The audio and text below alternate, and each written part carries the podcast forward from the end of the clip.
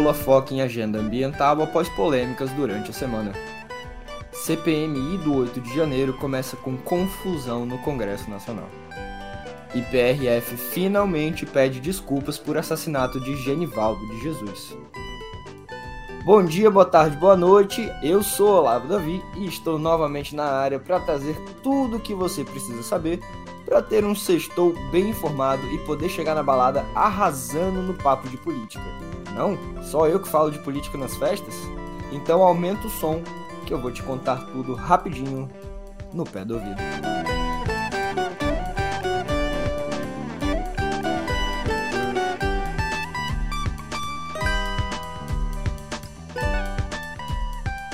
O prédio em chamas e o zelador lá, tomando banho. Ou o Titanic se afundando e a bandinha lá. Pipipi, popopó. Dá para avaliar assim as falas do presidente Luiz Inácio Lula da Silva durante evento da Fiesp. Lembra da Fiesp? Lá em São Paulo, o petista esteve para celebrar o Dia da Indústria. Mas na quarta, o Congresso Nacional montou em cima do governo Lula 3 e esvaziou pastas ideologicamente importantíssimas. A do Meio Ambiente e Mudanças Climáticas, de Marina Silva, e a recém-fundada Pasta dos Povos Originários, comandada por Sônia Guajajara. Lula falou que teve uma impressão de fim do mundo pelo noticiário, mas, segundo ele, tudo o que aconteceu foi normal, normalíssimo. Ainda assim, o presidente assumiu a bronca e disse que agora é o momento de negociações e que ele vai entrar com tudo no jogo com o legislativo. Lula disse, ainda, que não se pode se assustar com a política, mas eu pergunto se é permitido se assustar com a voracidade do parlamento para assuntos tão sensíveis. Ah, e isso na mesma semana em que Marina Silva foi chamada na chincha e em até reunião na Casa Civil a ministra teve de participar. Isso tudo por quê? Por uma decisão do Ibama. Que timing!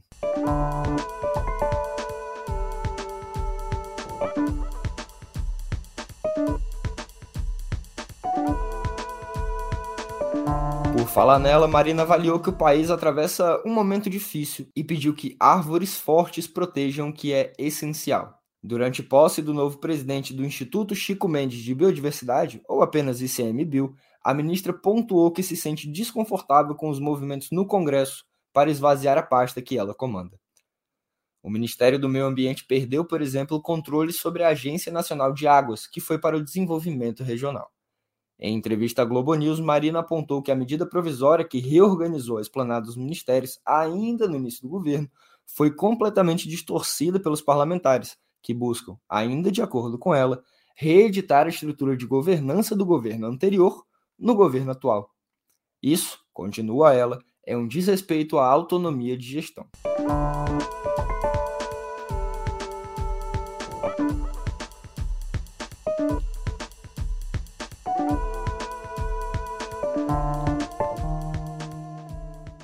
Essa não foi uma semana fácil para o governo, mas, mas qual que foi, né? Após um embrólio envolvendo Petrobras, Ministério de Minas e Energia, IBAMA e Ministério do Meio Ambiente, tudo isso mediado pela Casa Civil, e também a reestruturação do seu governo, proposta pelo Congresso, o presidente deve se reunir hoje com a ministra Sônia Guajajara. Como você bem sabe, ela comanda a pasta mais nova da esplanada, a dos povos indígenas. Povos originários, na verdade, mas tudo bem e perdeu a chancela sobre a demarcação de terras indígenas, que foi para o Ministério da Justiça. Mesmo assim, o encontro serve para reafirmar compromissos do governo com as pautas ambientais e dos povos originários.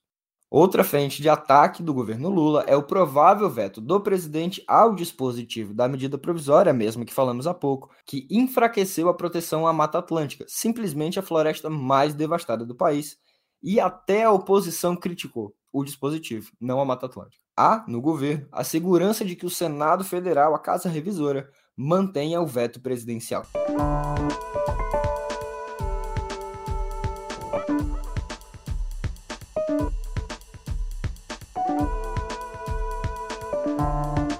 Enquanto isso, o presidente da Petrobras, Jean Paul Prats, que é lá do meu Rio Grande do Norte, postou no Twitter que, conforme combinado na terça-feira, naquela reunião na Casa Civil, que eu falei há pouco, foi reapresentado ontem o pedido de retomada do processo de licenciamento da perfuração de um poço de petróleo na bacia da Foz do Amazonas. Ai, ai.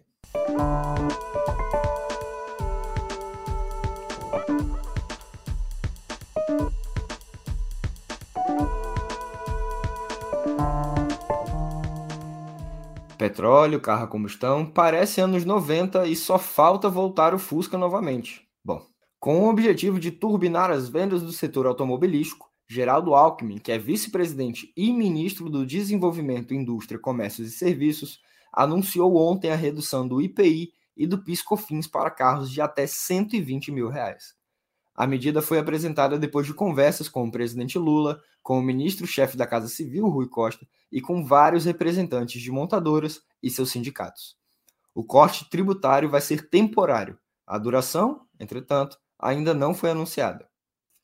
O corte também vai gerar desconto no preço final dos veículos, que vai variar entre 1,5% a até quase 11%, dependendo de alguns aspectos. A expectativa é que, com isso, o carro popular, que hoje custa cerca de 68 mil reais, ou seja, nada popular, fique abaixo dos 60 mil reais, ainda não popular. A venda direta ao consumidor, segundo Alckmin, também pode ajudar a reduzir o custo dos veículos. As medidas ainda serão analisadas pela equipe econômica, que terá duas semanas para cumprir essa tarefa, com um olhar atento à renúncia fiscal. Depois, as regras serão publicadas por meio de medida provisória e decreto presidencial.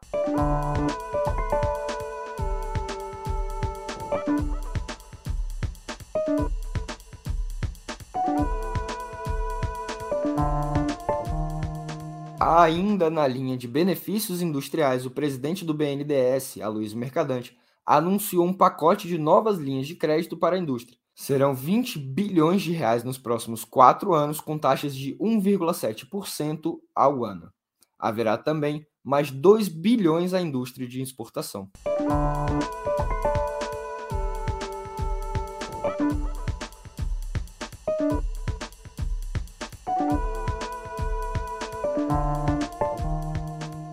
Sem benefícios vai ficar o ex-presidente Fernando Collor de Mello.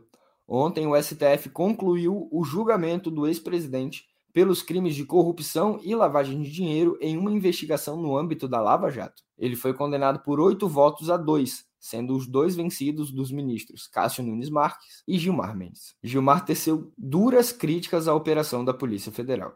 Embora tenham votado pela condenação nesses dois crimes, André Mendonça e Dias Toffoli divergiram quanto à terceira acusação, considerando que Collor cometeu associação criminosa e não organização criminosa.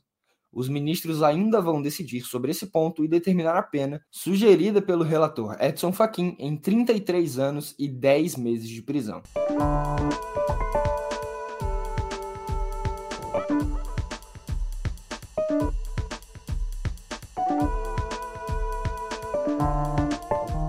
Agora vamos para a sessão Fogo no Parquinho. Ontem, quinta-feira, teve início a CPMI do 8 de janeiro, instalada para apurar responsabilidades, ações e omissões durante os atos terroristas que devastaram a Praça dos Três Poderes, aqui em Brasília. O deputado Arthur Maia, do União Brasil da Bahia, foi eleito presidente da comissão, enquanto a relatoria ficou para Elisiane Gama, do PSD Maranhense. Mas o que interessa mesmo é quebra-pau, não é? Ontem, meu povo, a gente já teve cenas lamentáveis. O senador Marcos Duval não vai, mas ia, foi, não foi, que é do Podemos Capixaba, colocou o dedo em rixe para acusar uma parcialidade de Elisiane. Isso porque a relatora é aliada de Flávio Dino no Maranhão e o atual ministro da Justiça é um dos alvos da tropa de choque extremista na comissão. Duval falou, falou, falou, falou, falou, até que o senador Otto Alencar, do PSD baiano, mandou cortar-lhe os microfones. Alencar presidia a sessão interinamente e ainda esbravejou com o senador Capixaba, dizendo que ali não era uma delegacia, onde Val se acostumou a trabalhar. Todos ouviram, Vossa Excelência? É, não, eu, todos ouviram. Ciro, Ciro, oh, tenha calado. Não precisa. Tá? Que não é da delegacia de polícia, não. Aqui é Senado Federal. Se comporte como senador. E Vossa Excelência não tem se comportado como senador em outras datas aqui. Você é falta não, mas não é, não. É diferente, é diferente. É muito diferente. Senador Girão.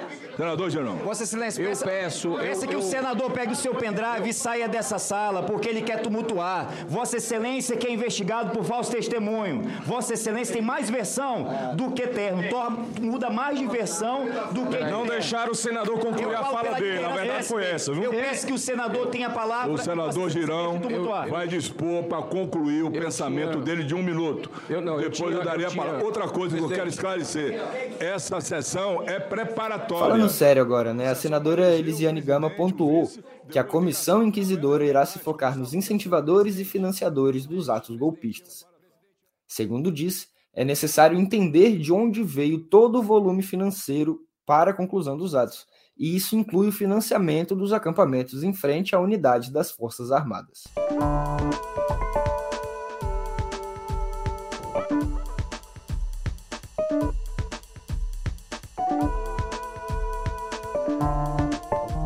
A gente fala sério, mas é aquele papo. O roteirista estava cheio de diamba vencida quando escreveu essas cenas.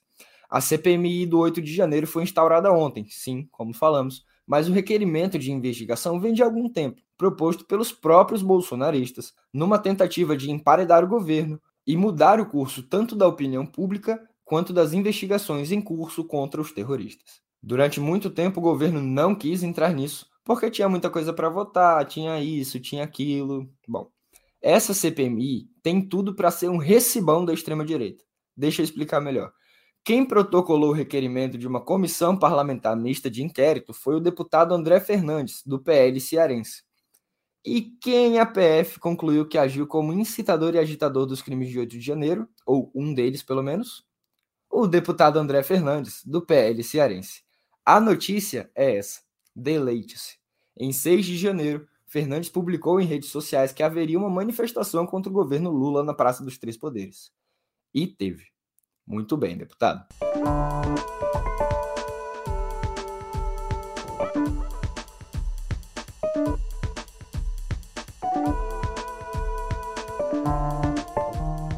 Bom, deputado, lá nos Estados Unidos, que o bom, seu grupo político gosta tanto, que até se manda para lá, o líder de um grupo extremista naquele país foi condenado a 18 anos de prisão. Sabe por quê? Por uma tentativa de golpe.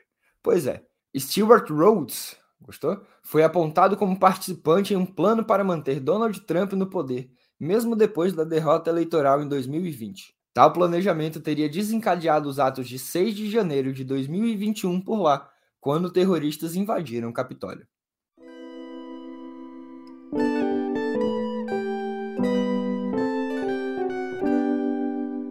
Era Brasil, Sergipe, mas parecia Auschwitz. A morte de Genivaldo de Jesus, que assustou e chocou uma parte do país, ou a parte digna do país, já faz um ano.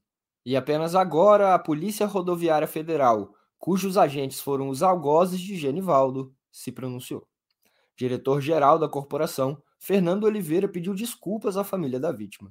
Segundo ele, é um fato dramático para a instituição. Houve um pedido formal de perdão e Oliveira ainda garantiu que nada disso vai acontecer novamente. Com Genivaldo, de certo, não vai ocorrer mais.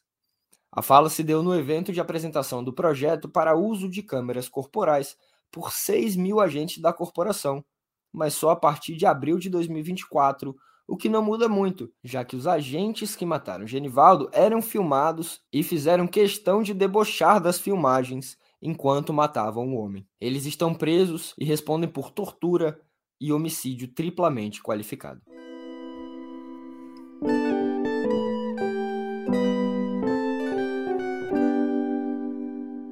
Caros ouvintes, queridos ouvintes, como andam suas cautelas com relação à Covid-19? Por aqui, eu confesso, a vacina se tornou um grande guarda-chuva para retomar hábitos da pré-pandemia. O negócio é que o diretor da Organização Mundial da Saúde, Tedros Adhanom, já quer que o mundo esteja pronto para outra pandemia, ou, pelo menos, para novas versões da última pela qual a humanidade passou. Ele cobrou a atitude das autoridades nacionais para que o mundo tenha uma resposta rápida para variantes do coronavírus e até mesmo de novas doenças. O diretor também citou a varíola dos macacos como um ponto de preocupação e atenção.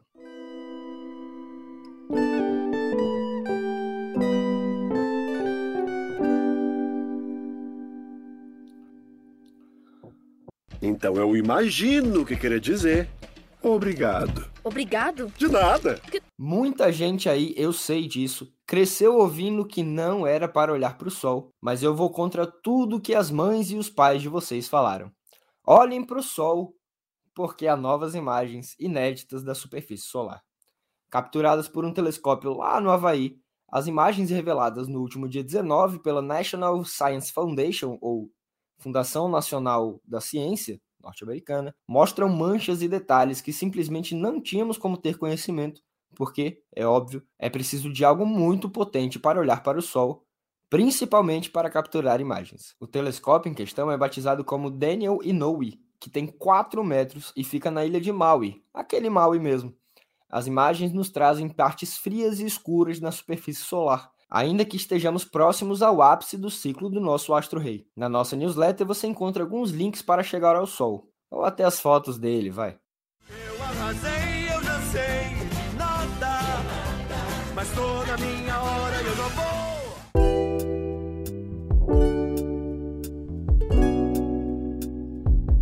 Palmas, mas fim das palmas. Termina amanhã à noite a edição 2023 do Festival de Cannes, que se dedicou, no final das contas, às questões que movimentam debates acalorados em todo o mundo. Firebrand, primeiro filme em inglês do brasileiro Karim Ainus, usa a história de Henrique VIII, aquele da Inglaterra, para discutir machismo e masculinidade tóxica. Baseado em livro de Martin Amis, The Zone of Interest, ou A Zona de Interesse, de Jonathan Glazer, discute a banalização do mal, tendo o Holocausto como pano de fundo.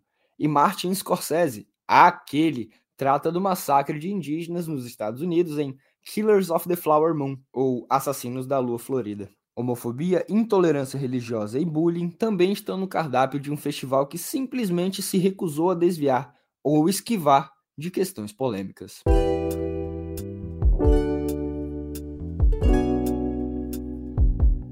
Ah, a ingratidão.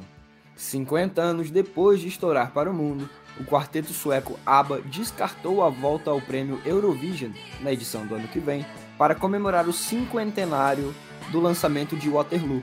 E o pior, em casa. Graças à vitória de Loren no ano passado, o festival vai ocorrer em Estocolmo, na Suécia do quarteto, e no exato ano em que se celebram 50 anos do lançamento de Waterloo, como falamos, que é essa música que você ouve ao fundo. Bjorn Ulvaeus indicou que a data pode ser celebrada sem estar no palco.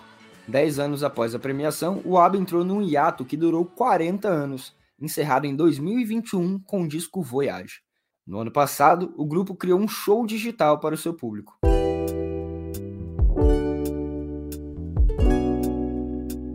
Preparem os óculos e os marcadores de página. A principal festa literária brasileira já tem data para ocorrer. A Flip, Festa Literária Internacional de Paraty, anunciou que estará de volta ativa entre 22 e 26 de novembro deste ano. A feira, que normalmente acontece em junho ou julho, vem de duas edições virtuais em decorrência da pandemia do coronavírus, que de novo não tem mais nada. A realização no mês de novembro foi confirmada, já que em 2022 a Flip aconteceu neste mês. E não só graças à pandemia. O governo Bolsonaro, sempre ele, dificultou exponencialmente a captação de recursos para o evento. O problema é que, em novembro, Paraty está com um calor dos infernos e uma umidade amazônica, o que não agradou ao público na última edição.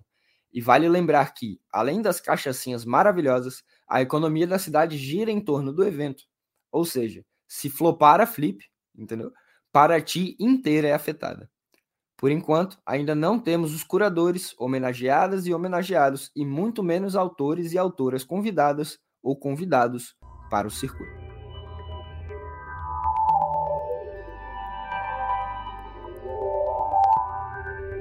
Bom, se alguém em sã consciência realmente achava que havia chips nas vacinas e todas essas coisas que nos acostumamos a ouvir, o bilhardário Elon Musk pode dar razão aos conspiradores. Calma, é apenas brincadeira, pelo menos por enquanto. A Neuralink, empresa de Musk, recebeu autorização da Agência de Alimentos e Medicamentos dos Estados Unidos, a FDA, para realizar estudos com implantes cerebrais em humanos. De acordo com a empresa, o teste vai estudar o tratamento de doenças graves que não possuem cura, como paralisia e cegueira. É a primeira vez que um teste desse tipo será realizado em humanos. A startup de Musk está desenvolvendo um implante capaz de fazer pessoas recuperarem movimentos e até mesmo curar doenças neurológicas. Esse foi o segundo pedido de testes feito pela empresa, já que o primeiro, de 2022, foi rejeitado pelo FDA. A Neuralink é investigada por possíveis violações à lei de bem-estar animal norte-americana após testes em macacos.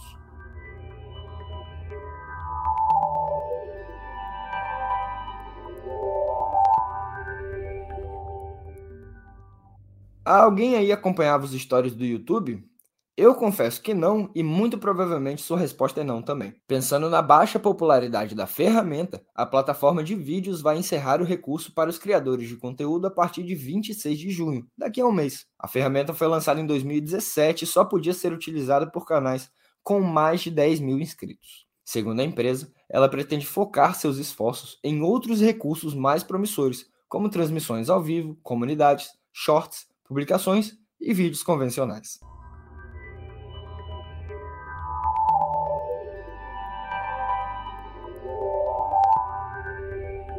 Agora vamos falar de WhatsApp.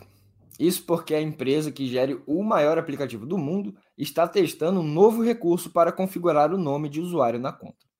A partir da nova ferramenta, o usuário não precisará do número de telefone para adicionar um contato e também poderá encontrá-lo procurando pelo nome de usuário no aplicativo.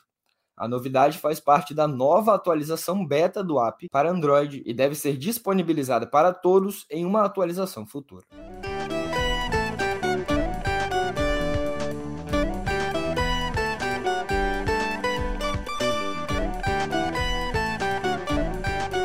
Meu nome vocês já sabem, é Olavo Davi. E meu telefone é 619. Não, melhor não. Mas você pode me encontrar nas redes através da arroba outroolavo. Ah, e deixa eu mandar dois abraços muito especiais. O primeiro para um ouvinte muito especial, a Isabela Issa, lá de Curitiba. E o segundo é para minha filhota, para Agatha Davi, que está aqui do meu lado. Até semana que vem. E a todos vocês, aquele cheiro bem cheirado e vamos aproveitar que sexta-feira só tem uma vez por semana, né? Até!